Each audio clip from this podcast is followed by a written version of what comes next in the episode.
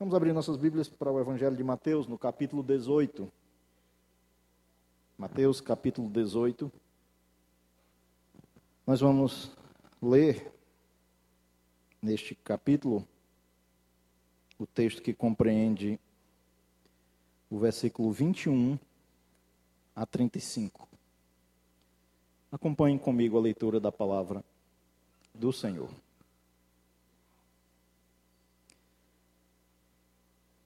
Então Pedro, aproximando-se, lhe perguntou: Senhor, até quantas vezes meu irmão pecará contra mim que eu lhe perdoe? Até sete vezes? Respondeu-lhe Jesus: Não te digo até sete vezes, mas até setenta vezes sete. Por isso, o reino dos céus é semelhante a um rei que resolveu ajustar contas com os seus servos. E, passando a fazê-lo, Trouxe-lhe um que lhe devia dez mil talentos. Não tendo ele, porém, com o que pagar, ordenou o Senhor que fosse vendido ele, a mulher, os filhos e tudo quanto possuía, e que a dívida fosse paga. Então o servo, prostrando-se reverente, rogou-lhe: Sê paciente comigo, e tudo te pagarei. E o Senhor daquele servo, compadecendo-se, tomou, ah, mandou embora e perdoou-lhe a dívida. Saindo, porém, aquele servo encontrou um de seus conservos que lhe devia cem denários. E agarrando-o, o sufocava, dizendo: Paga-me o que me deves.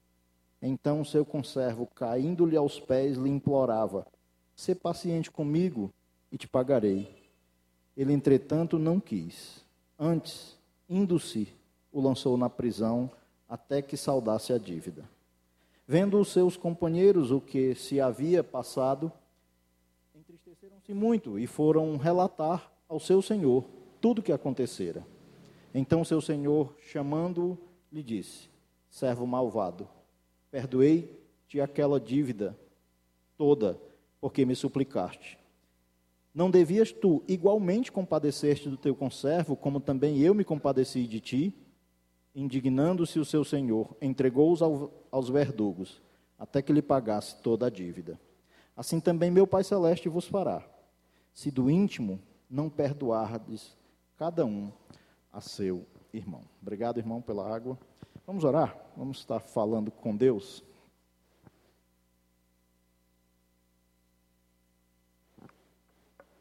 Senhor nosso Deus, nosso Pai, nós queremos, Senhor, lhe dar graças por sua bondade, por sua misericórdia sobre nossas vidas.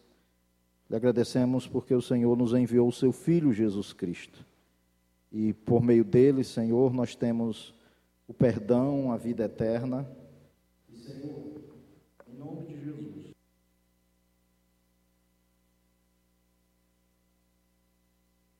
Temos um coração perdoador, assim como o Senhor também em Cristo nos perdoou. Que o Senhor esteja, esteja também nos ajudando a exercer perdão em nossa vida. Sabemos, Senhor, que isso só acontecerá se o Senhor nos ajudar, se o Senhor trabalhar em nossa vida espiritual, nos despertando a perdoar, como também o Senhor em Cristo nos perdoou. Faça isso, Senhor, no nosso meio, trabalhando em nossas vidas. É o que nós lhe pedimos, em nome de Jesus. Amém. E amém. Pedir aos irmãos para ajustarem ali o microfone. Ah, meus irmãos, o assunto aqui nesse texto do Evangelho de Mateus, capítulo 18, através ah, desta parábola que o Senhor Jesus conta, ele é um assunto muito explícito e claro, e até muito objetivo aqui. O assunto é perdão. É muito claro isso no texto lido. E há uma relação muito íntima entre o Evangelho e o perdão. De maneira que, se alguém creu em Cristo Jesus e nas boas novas da salvação, este também foi perdoado. Ou seja, o perdão é, tem tudo a ver com relação à salvação. Porque Deus, através do sacrifício de Cristo na cruz, nos salvou, mas nos trouxe também o perdão de nossos pecados. É o que Paulo ah, traz desse assunto lá em, escrevendo a igreja em Colossos, Colossenses capítulo 2, versículo 13 em diante, vamos abrir nossas Bíblias para lá. Colossenses capítulo 2, versículo 13 em diante, falando da perspectiva do perdão que nós temos por meio de Cristo Jesus, o apóstolo Paulo diz o seguinte, Colossenses 2, versículo 13 em diante: E vós outros, que estáveis mortos pelas vossas transgressões e pela incircuncisão da vossa carne, vos deu vida juntamente com ele, ele Cristo, perdoando todos os nossos delitos tendo cancelado o escrito de dívida que era contra nós e que constava de ordenanças, o qual nos era prejudicial, removeu-o inteiramente, encravando-o na cruz. O que Paulo está dizendo aqui é que em Cristo, todo escrito de dívida entre nós e Deus foi cancelado. Deus em Cristo nos perdoou, nos salvou, nos livrando da condenação e tudo foi pago através do sacrifício de Cristo na cruz. Toda a dívida entre o homem e Deus foi paga. Então, quem é salvo por Cristo entende sobre essa matéria de perdão.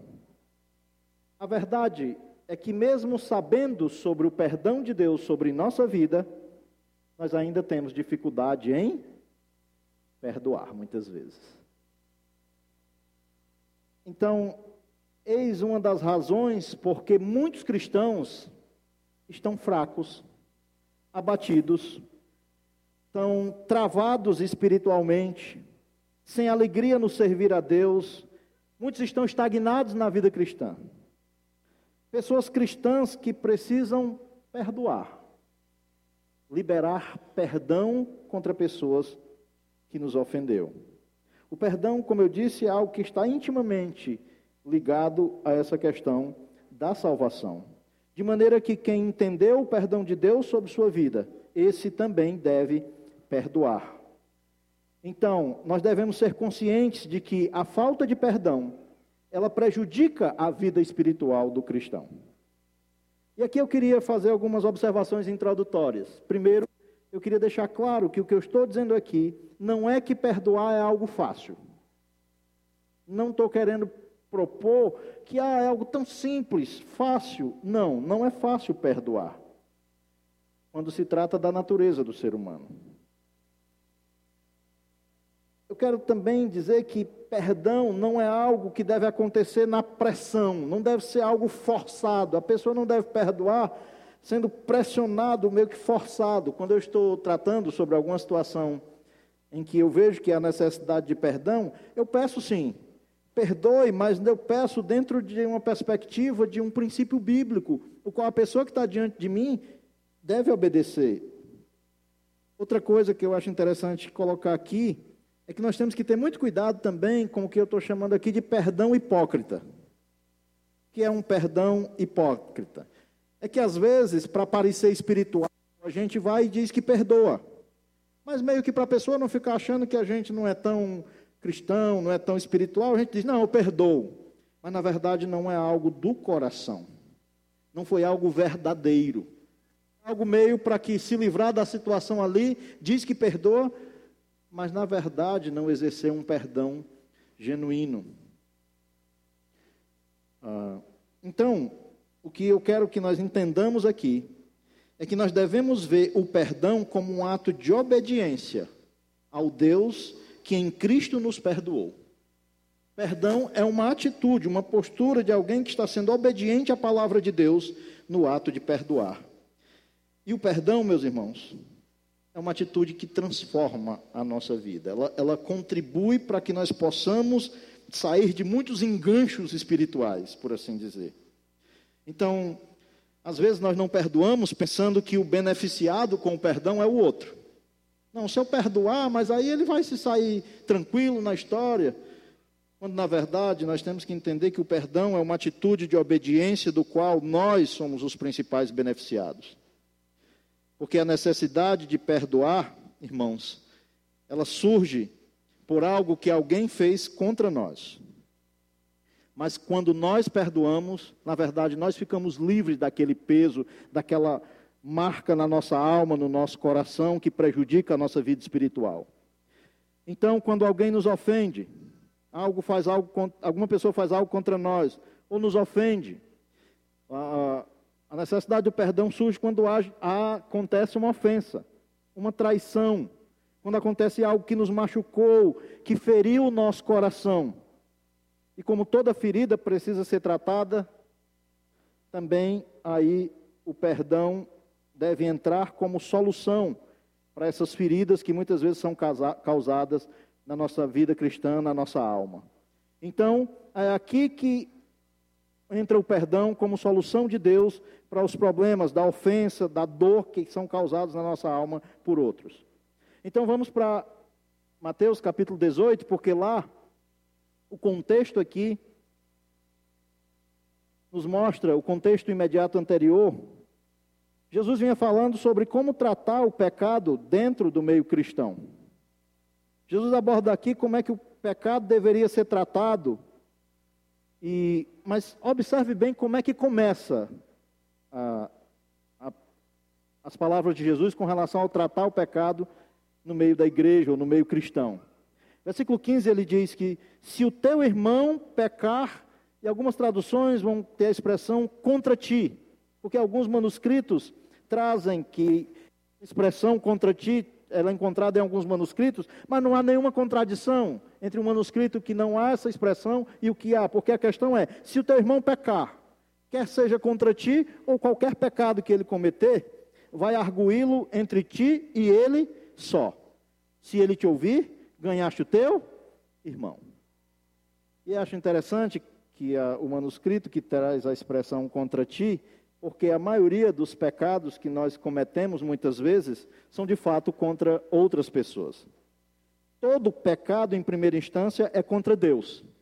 Mas se você observar os próprios dez mandamentos, uh, o decálogo ali dos dez mandamentos, quatro dos mandamentos são relacionados à nossa relação com Deus mas seis deles são relacionados com o outro, com o nosso semelhante, com o nosso próximo. Então, o pecado com o próximo também é algo frequente na nossa vida. E qualquer pecado, em primeira instância, deve ser tratado com Deus. Mas se tem algo contra alguém, isso também deve ser tratado. Ou seja, de qualquer forma, o perdão é sempre a solução. Primeiro, com relação a Deus mas também quando temos algo a tratar com irmãos. Precisamos exercer essa questão do perdão. E foi no desenrolar desse contexto, de Jesus tratando, abordando como deve ser tratado o pecado na vida da igreja, que depois dele abordar os passos subsequentes, caso o irmão não se quebrante dentro da situação, deveria se levar testemunha, deveria se levar à igreja, e caso ele não se arrependesse, ou não houvesse um tratar da situação, ah, ele deveria ser considerado como gentil e publicano. Depois dessa situação aqui, é que entra o texto que lemos, onde Pedro faz uma pergunta a Jesus no versículo 21. E aí vamos para o texto. Então Pedro, aproximando-se, perguntou-lhe: Senhor, quantas vezes devo perdoar? Aliás, quantas vezes meu irmão pecará contra mim que eu lhe perdoe? Até sete vezes? É, Duas perguntas de Pedro, mas é com um intuito só. Pedro quer saber se alguém pecar contra nós, até quantas vezes nós devemos perdoar. E os escritos rabínicos, irmãos, instruíam que alguém deveria perdoar a pessoa até três vezes. Se uma pessoa pecasse a primeira vez contra alguém, ele deveria perdoar, a segunda vez também, a terceira vez também, mas a quarta ele não deveria perdoar, porque já seria repetição de ofensas, que não necessitaria necessariamente de perdão. E aí Pedro chega para Jesus, conhecendo isso, mas Pedro quer apresentar algo mais uh, com generosidade. Pedro está se propondo a ser mais generoso e ele usa aqui não somente quatro três vezes, três vezes é pouco, mas não sabemos se Pedro tinha em mente o número sete, porque sete para o judeu representava essa questão da perfeição. Não sabemos se é isso, mas o que fica claro aqui é que Pedro pressupõe estar sendo generoso com a questão do sete. Quando ele diz, Senhor, quantas vezes eu devo perdoar meus irmãos, meu irmão? Até sete vezes, Pedro pressupõe estar sendo generoso. Mas a resposta de Jesus aqui traz um princípio sobre o perdão. E esse princípio é fundamental para nós cristãos, seguidores de Cristo. Versículo 22, respondeu-lhe Jesus: Eu não te digo até sete vezes, mas setenta vezes sete. O que Jesus quer trazer como princípio é que o perdão na vida cristã é algo que não tem limites. 490 vezes, é se você fizer as contas. Por que Jesus usa 70 vezes 7? Talvez o que Jesus tem em mente aqui, se você for olhar para Gênesis capítulo 4, Gênesis capítulo 4, versículo 23 em diante, aqui é algo que ficou conhecido como a fórmula de Lameque, quando Lameque exerce um cântico aonde no versículo 23 do capítulo 4 diz assim: E disse Lameque às suas esposas Ada e Zila: Ouve-me, vós mulheres de Lameque, escutai o que passo a dizer-vos. Matei um homem porque ele me feriu, e um rapaz porque me pisou. Aí ele vai dizer: Sete vezes se, to se tomará vingança de Caim, de Lameque, porém, setenta vezes sete. Isso que ficou conhecido aqui como a fórmula de Lameque era que se Caim havia de ser vingado sete vezes, Lameque, com um ar de soberba, diz então contra ele deveria ser vingado setenta vezes sete. E aí, aqui essa expressão exagerada de Lameque em relação à vingança, Jesus lança mão desse princípio para agora, ah, através desse exagero ser aplicado ao perdão.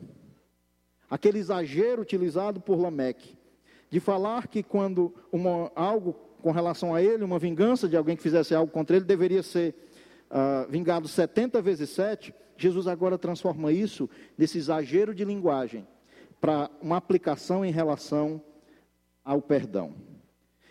Ele vai abordar melhor sobre esse assunto agora através da parábola. É como quem diz: se você não está entendendo, então, eu vou dar agora, contar agora uma história que vai ilustrar como é que é isso. E é nesse contexto que ele entra nessa parábola.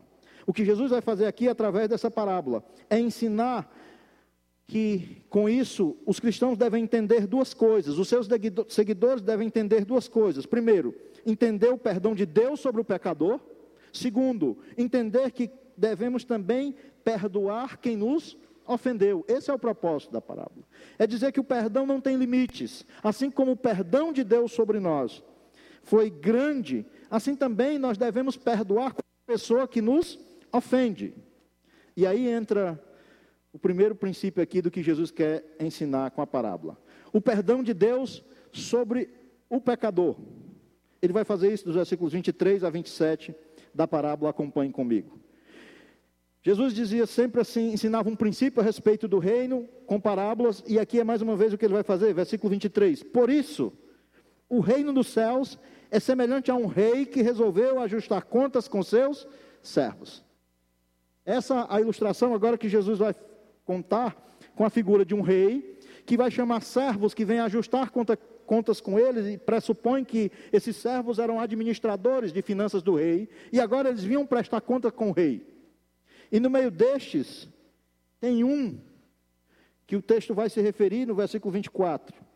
E passando a fazê-lo, trouxeram-lhe um que devia 10 mil talentos. Aqui nós precisamos ver algumas questões, meus irmãos. Porque, para nós, nós imaginamos, quando lemos a parábola, a primeira intenção nossa é correlacionar 10 mil talentos com 10 mil reais. É a primeira coisa que a gente tenta fazer. Ah, mais ou menos ele devia uma dívida grande. 10 mil reais é muito dinheiro, né? Para nós é muito dinheiro. Então ele devia uns 10 mil reais. Nananina, não.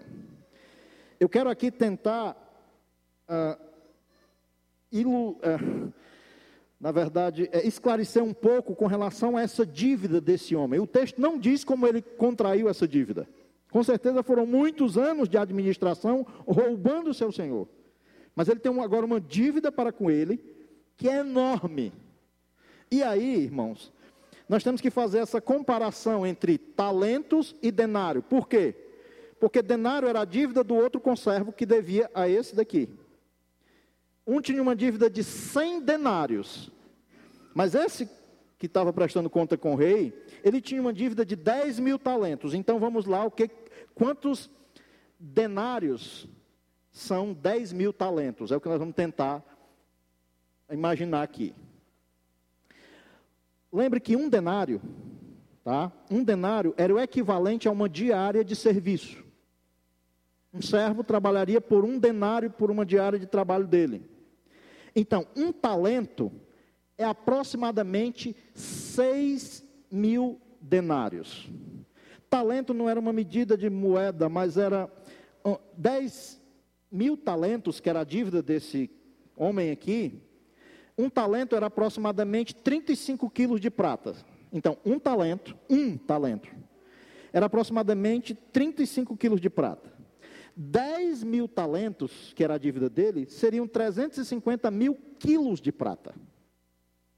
Só para você ter uma noção da dívida. Mas vamos pensar em, em, em, diárias de trabalho, em denários. Um talento, como eu disse, é aproximadamente 6 mil denários. Só que a dívida dele não era de um talento.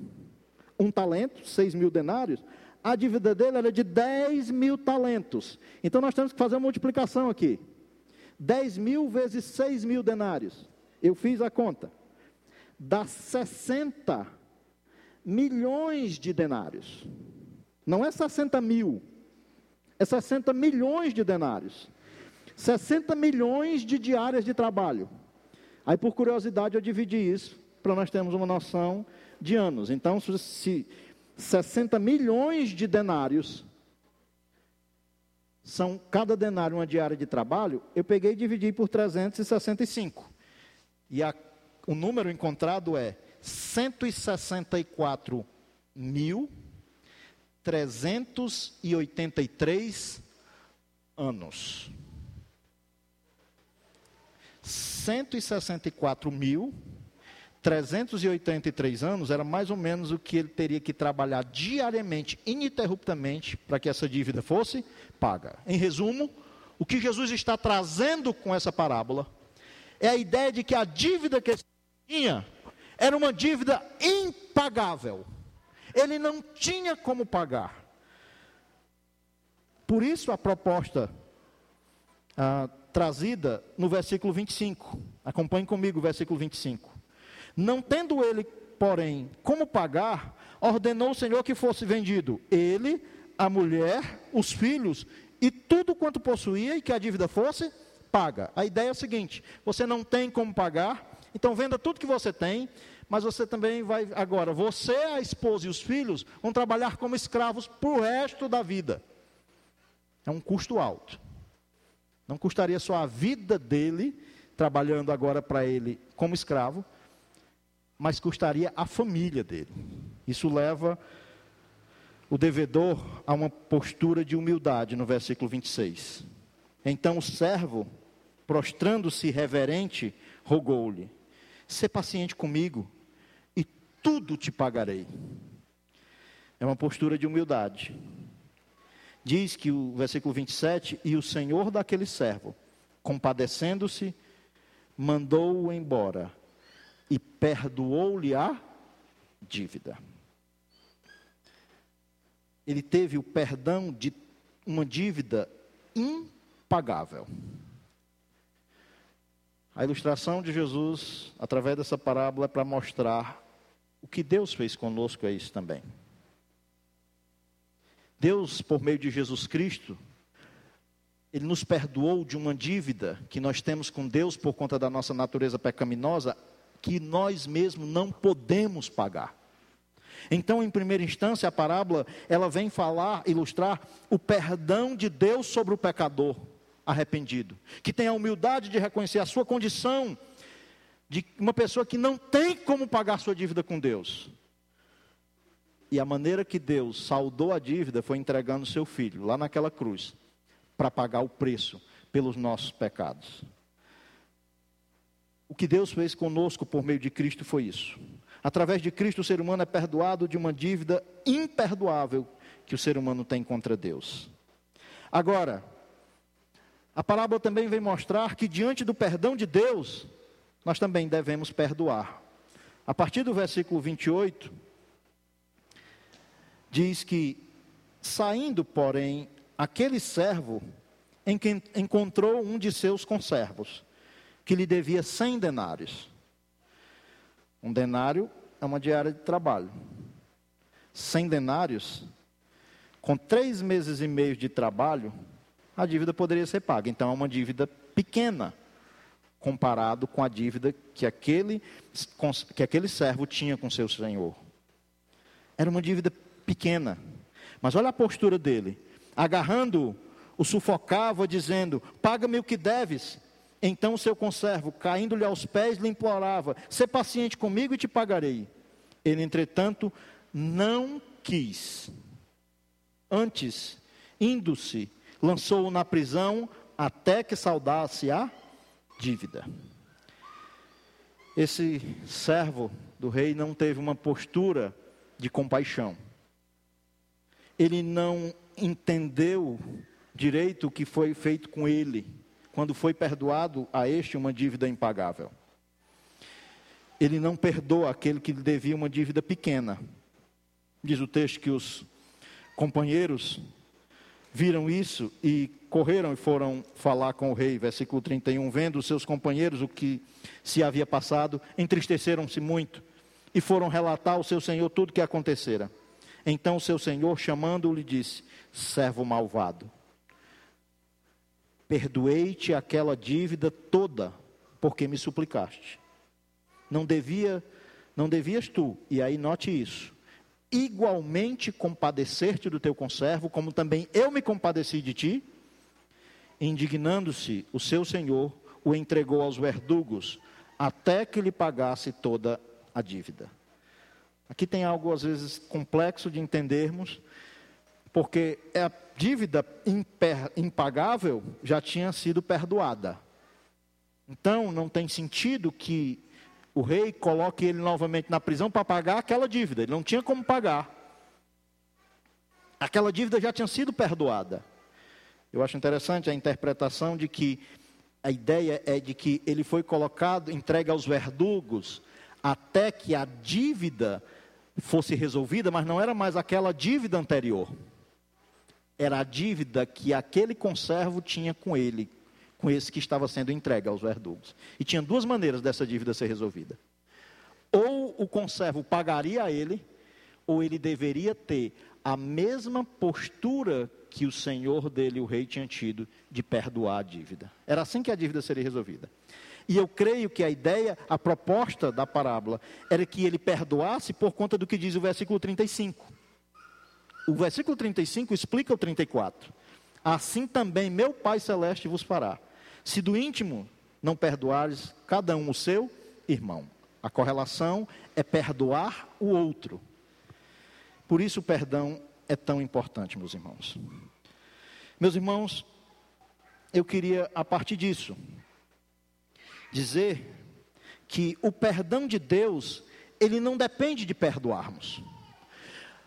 O rei perdoou aquela dívida impagável, não exigiu nada, não exigiu que ele fosse perdoar os que deviam a ele, não. O rei perdoou.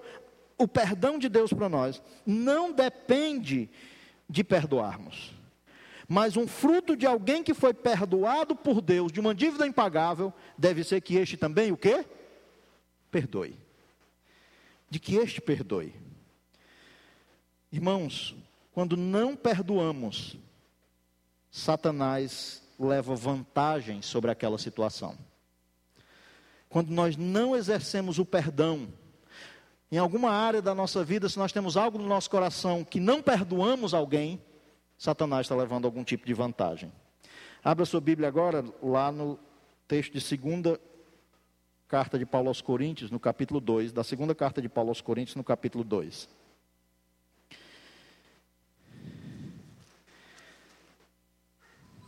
Segunda carta de Paulo aos Coríntios, capítulo 2. Havia uma situação de alguém que tinha cometido algo contra a igreja e esse deveria ser readmitido à igreja. O apóstolo Paulo está tratando sobre isso e parece que eles queriam parecer de Paulo se deveriam perdoar ou não. Que, qual seria, como Paulo via essa situação? Não sabemos se aqui se trata daquele homem do capítulo 5 da primeira epístola, que tinha cometido o ato de acto sexual com a madrasta dele e tinha sido expulso da igreja. Não sabemos se ele se arrependeu e voltou, e era sobre esse, essa pessoa o parecer que, que eles querem de Paulo. Mas Paulo diz o seguinte no versículo 10: A quem perdoais alguma coisa, eu também perdoo. Porque de fato o que tenho perdoado, se alguma coisa tenho perdoado, por causa de vós fiz na presença de Cristo. Paulo dá à igreja a autoridade desse perdão, é o princípio do que Mateus capítulo 18, ah, Jesus tinha dado à igreja da autoridade de ligar, de desligar. E Paulo está reforçando isso. Mas se eles queriam parecer de Paulo, se vocês perdoam, ele diz: Eu também perdoo, se é que eu tenho alguma coisa para perdoar. Mas o assunto aqui é perdão, correto? E sabe o que ele diz no versículo 11? Se ele tem que alguma coisa perdoar, ele perdoava. E ele diz o porquê: Para que Satanás não alcance vantagem sobre nós, pois não lhe ignoramos os seus desígnios. De alguma maneira você não pode fugir que o assunto aqui é perdão. E que Paulo disse que se ele precisava perdoar alguma coisa, ele perdoava para que Satanás não alcançasse, não alcançasse nenhuma vantagem. Porque nós temos que entender, meus irmãos, que perdão nós pensamos que é uma coisa sentimental. Mas coloque na sua mente uma coisa: perdão é algo espiritual. Porque nós fomos perdoados, não foi no campo do emocional, foi no campo do espiritual. Nós fomos perdoados por Cristo, e aí nós fomos perdoados e salvos, redimidos. Isso é no âmbito do espiritual. E nós que fomos alvos do perdão de Deus, aquele que realmente entendeu que fomos perdoados de uma dívida que nós não tínhamos como pagar, não deve esperarmos outra coisa de nós senão também perdoarmos. Irmãos, o apóstolo Paulo entendeu muito bem esse princípio dentro do cristianismo. Ele escreveu cartas falando desse assunto, do assunto do qual Jesus quer ensinar nessa parábola, de que Deus nos perdoou de uma dívida imperdoável o perdão de Deus sobre o pecador foi de uma dívida que nós não tínhamos como pagar. Deus nos perdoa em Cristo Jesus quando colocamos nossa fé nele, arrependidos da nossa condição de pecador. Com uma postura de humildade, de chegarmos a Deus, reconhecendo nossa condição de pecador. Por meio de Cristo nós somos salvos, perdoados dos nossos pecados. Mas olha o que Paulo escreve na carta aos Efésios, no capítulo 4. Efésios 4,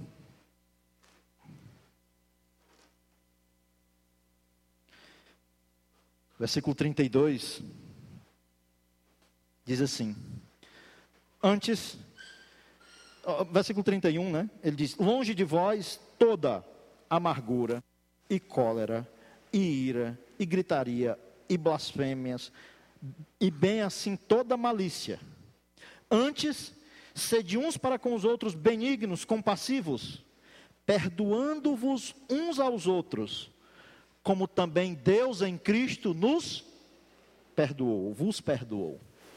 Paulo está fazendo essa correlação, que nós devemos perdoar os nossos irmãos, que nós devemos perdoar o outro também, assim como Deus em Cristo nos perdoou.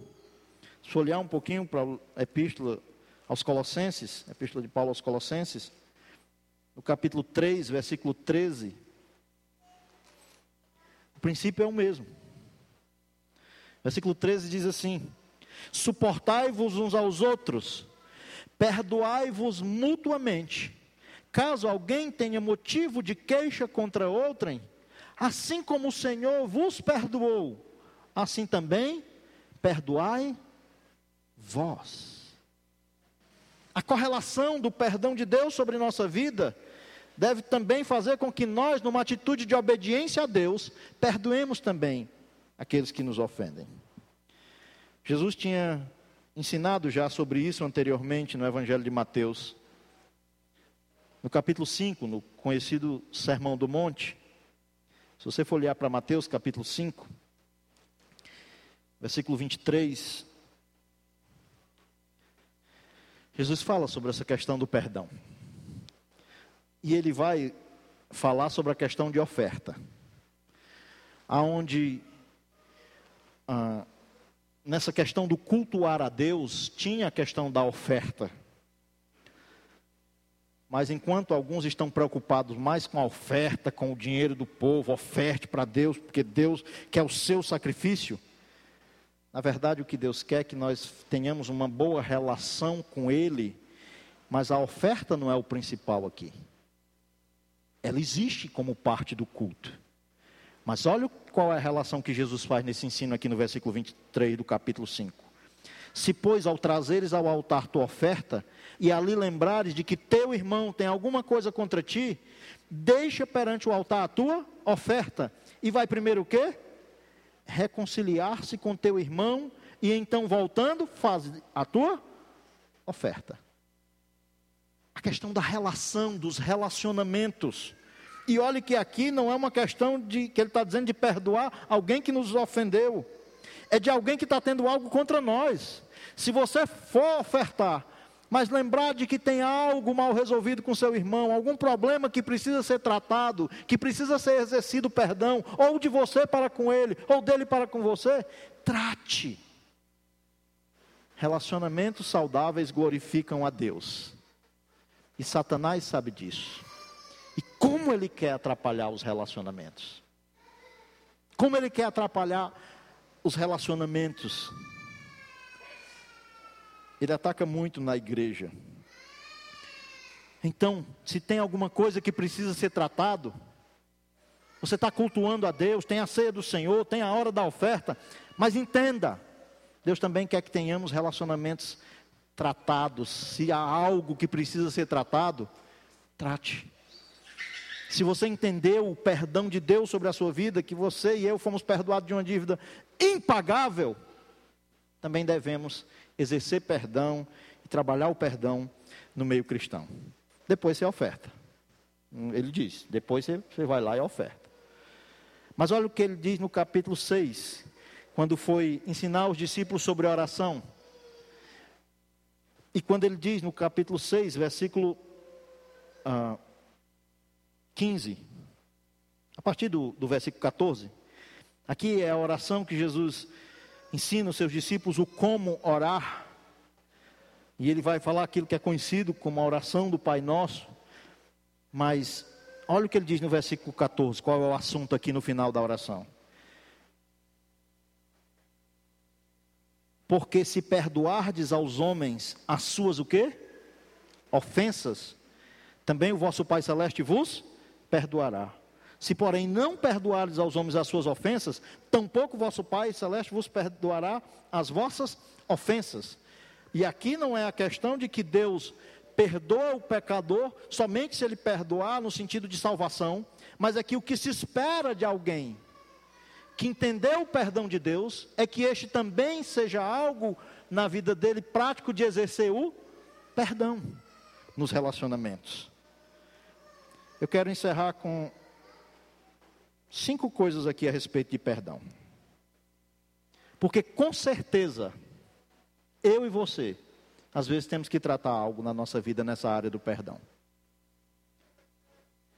E aqui algo precisa ser lembrado aqui. É que talvez a nossa dificuldade em perdoar seja porque o, peca... o perdão se tornou algo banal. Você achou isso desnecessário no curso da vida cristã.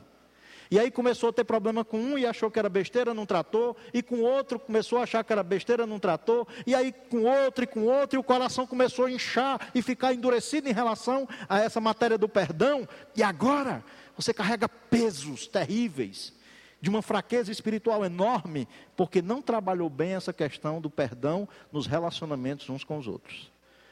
E entenda, a parábola do credor incompassivo ela trata de dois aspectos.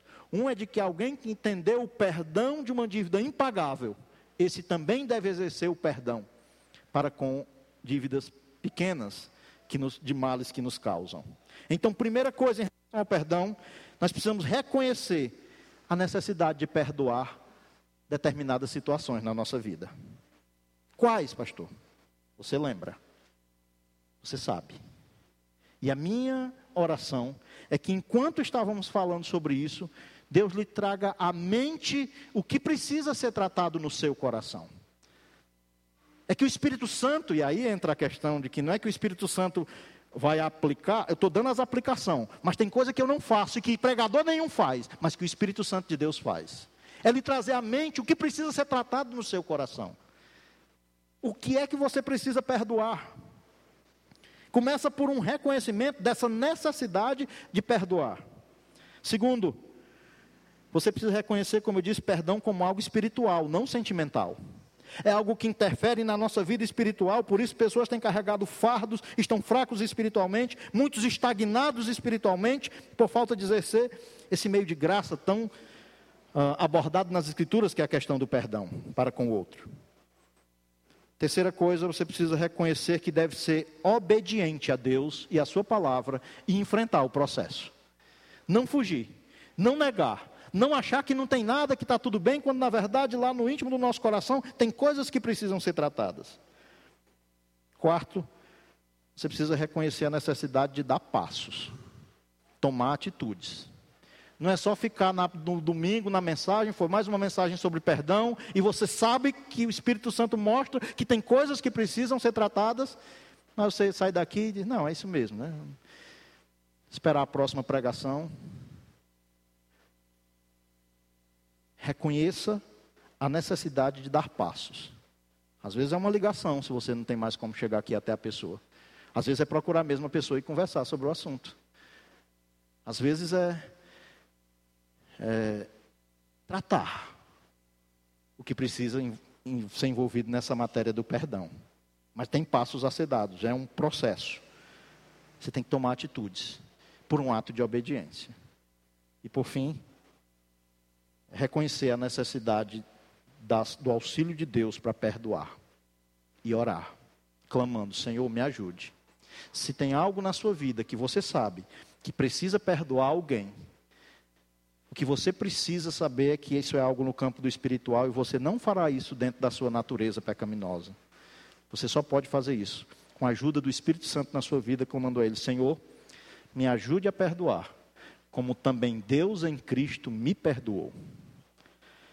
E meus irmãos, a pergunta é: qual é a área que precisa? Qual é a área que nós precisamos? É um cônjuge? É algo que você carrega há anos que você não tratou, passou, já está com anos de casado, mas nunca perdoou. Nunca pediu perdão ou nunca perdoou. É no seio da família. É um pai, é um filho, é um irmão. É no meio dos familiares. Alguém pode ter feito alguma coisa com você. E você precisa tratar isso. Por quê?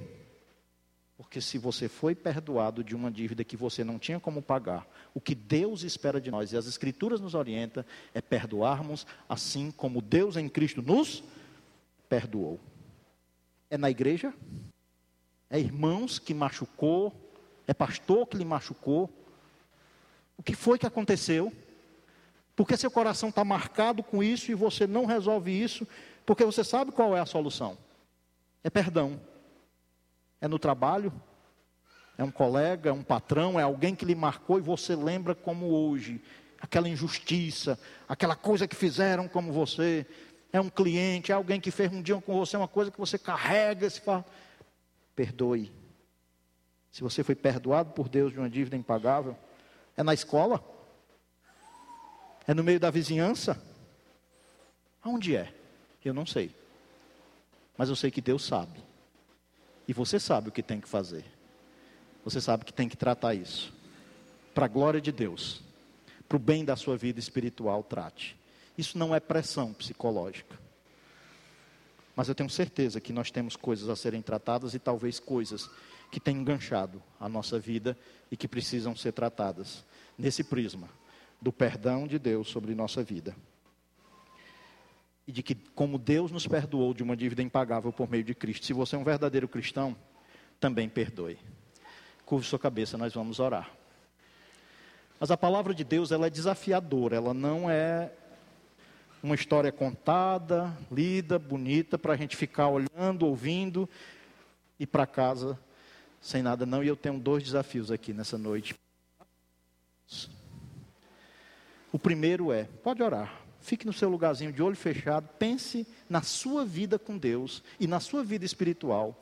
E se no meio dessa mensagem, do qual Deus, por meio da sua palavra, fala de perdão, se você entende em algo que precisa ser tratado na sua vida.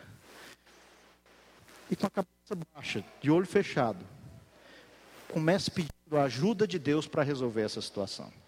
Talvez você arrasta situações que você foi perdoado dessa dívida impagável, que você não tinha como pagar, mas Deus em Cristo lhe perdoou quando você creu em Cristo. Mas você está tendo dificuldade de perdoar. Eu queria orar. E como igreja, nós estamos num ambiente de igreja. E como igreja, orar por pessoas que estão com necessidade nessa área de perdão, de perdoar. E se você sabe que você está não diante de um homem, mas diante de Deus, e sabe, não, você, eu reconheço que tem alguma coisa, pastor, para tratar aqui na minha vida. Eu não quero expor o que é, mas eu sei que Deus está me incomodando a tratar. Eu tenho pessoas a perdoar, porque Deus em Cristo me perdoou. Eu queria que de olho fechado mesmo você só ficasse de pé. Eu quero orar com você, junto como igreja, nós queremos orar para Deus quebrar determinadas coisas que o inimigo tem levado vantagem talvez a vida espiritual está enganchada por isso. Fique de pé, nós vamos orar por você. Eu sei que você é cristão, mas se você reconhece, não, eu tenho coisas a tratar na minha vida, amém. Quem mais? Pode ficar de pé, nós queremos orar.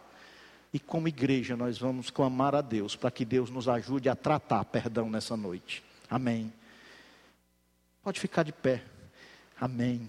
Se você tem coisas que você precisa da ajuda de Deus, para o Espírito Santo lhe ajudar a tratar, e você sabe que na sua força você não consegue, assim como Deus Cristo nos perdoou, você também precisa perdoar.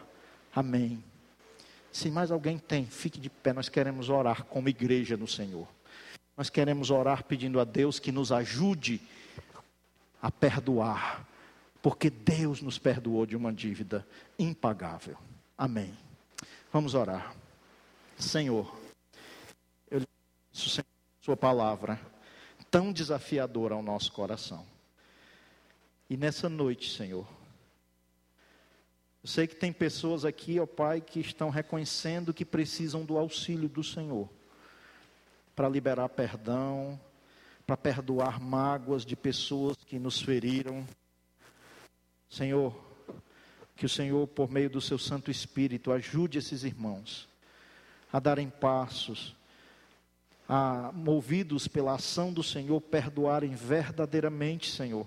Sem o Senhor nada podemos fazer.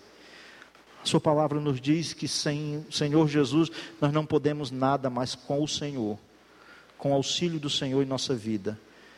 Senhor, nós queremos perdoar marcas de mágoas de pessoas que nos causaram males, mas nós queremos o auxílio do Senhor com seu Santo Espírito. Que o Senhor venha ajudar pessoas nessa noite, Pai, a liberarem o perdão, porque o Senhor os perdoou em Cristo. Que fortalezas do inimigo sejam derrubadas. Que Satanás não tenha vantagem nenhuma na situação da vida dessas pessoas que precisam tratar. E para a glória do Senhor, ajude cada um, ó Pai, a resolverem essas situações que o Senhor mostrou em seus corações que precisam ser tratadas nos a perdoar, como o Senhor também em Cristo nos perdoou. Nós lhe pedimos e lhe agradecemos. Em nome de Amém. Amém. Pode sentar. Mas talvez tem gente aqui que não entende sobre essa matéria de perdão porque não conheceu o perdão de Deus através de Cristo Jesus. E o perdão de Deus através de Cristo Jesus foi de uma dívida impagável que você tem os seus pecados. Você não pode se achegar a Deus. E você sabe que esse pecado não somente traz um peso espiritual, vida, mas o salário do pecado é a morte. E a morte é a separação eterna do homem de Deus. E se tem pessoas aqui que reconhecem que precisam do perdão de Deus sobre sua vida e reconhecem que sua condição de pecadores, mas sabem que em Cristo Jesus, no seu sacrifício na cruz, todo pecado, todo escrito de dívida sua para com Deus, em Cristo é perdoado.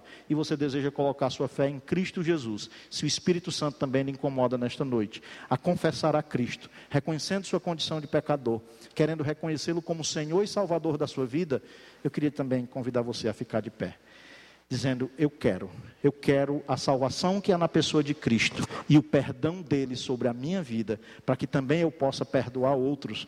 Você também precisa do perdão de Deus. Alguém aqui nessa noite deseja publicamente declarar sua fé em Jesus? Somente fique de pé e diga: Eu quero. Se o Espírito Santo falou ao seu coração, em termos de salvação, de vida eterna, pecados através do sacrifício de Cristo na cruz, nós queremos também dar esta oportunidade de você confessar a Cristo. Se não, nós estaremos caminhando agora para o momento da uh, ceia do Senhor. Aqui é a celebração do perdão que nós obtivemos da dívida impagável. Eu queria chamar aqui os irmãos do Ministério de Louvor. E nós vamos juntos, através da celebração da ceia do Senhor, celebrarmos a gloriosa obra redentora que Deus em Cristo nos proporcionou através do sacrifício na cruz. A ceia do Senhor é um ato para cristãos, para pessoas que o Espírito Santo trabalhou nessa vida fazendo este reconhecer sua condição de pecador. E estes, colocando sua fé em Cristo, receberam de graça e por graça o perdão que emana na cruz. A estes, Deus deixou uma ordenança de que eles deveriam celebrar isso, esse perdão por meio do sacrifício da cruz, através de dois elementos. O pão, que simboliza o corpo de Cristo, que foi moído naquela cruz, sofrendo a condenação que nós, os pecadores, merecíamos. E o cálice do suco, que lembra o seu sangue, que foi vertido na cruz, trazendo perdão dos nossos pecados. Se você é um cristão e creu em Cristo e se identificou já com Cristo na sua morte e ressurreição, você é convidado a participar da ceia do Senhor. Se você tem andado em conformidade com o Cristo que lhe salvou, você pode participar da ceia do Senhor. Senão, a melhor coisa que você faz é observar e lembrar que esse sacrifício é o sacrifício que traz salvação, perdão e vida eterna. Eu queria chamar aqui os presbíteros e os diáconos para ajudar a servir a ceia do Senhor. Lá em 1 Coríntios, no capítulo 10, aliás, no capítulo 11, 1 Coríntios capítulo 11, no versículo 28, o apóstolo Paulo instrui que examine-se, pois, o homem a si mesmo, e assim coma do pão e beba do cálice. Não é nós que lhe examinamos, não é somente um, um, um exame do alto, é um autoexame. Examine-se, pois, a si mesmo. Se você tem andado em conformidade com o Cristo que nos salvou, você é convidado a participar da ceia do Senhor. Queria chamar o nosso irmão Israel para nos ajudar a servir aqui a ceia do Senhor nesta noite. Israel Souza, por favor, nos ajude aqui. E nós vamos orar. Pedir ao irmão Charles que ore, pedindo a bênção de Deus sobre os elementos da ceia do Senhor. Reunido como igreja tua, Senhor para te cultuar, te celebrar, Deus, te bendizer e te agradecemos, ó Pai, pelo sacrifício de Cristo na cruz, por ter enviado teu único filho, ó Pai, a morrer por todos nós, sendo nós não merecedores dessa graça, mas de graça o Senhor derramou seu precioso sangue em remissão dos nossos pecados. Por isso, ó Pai, te bendizemos, te glorificamos, meu Deus. Que como o Senhor falou antes de partir, o Senhor falou que deve, deveríamos fazer isso em memória de Ti. E aqui estamos, Senhor fazendo em memória de Ti, Senhor. Abençoa, Deus, esse tempo. Em nome de Jesus Cristo. Amém. Amém. Então, enquanto os irmãos cantam, nossos irmãos estarão servindo a ceia do Senhor. Vamos louvar o Senhor, vamos ficar de pé, vamos cantar ao Senhor, exaltando seu santo nome.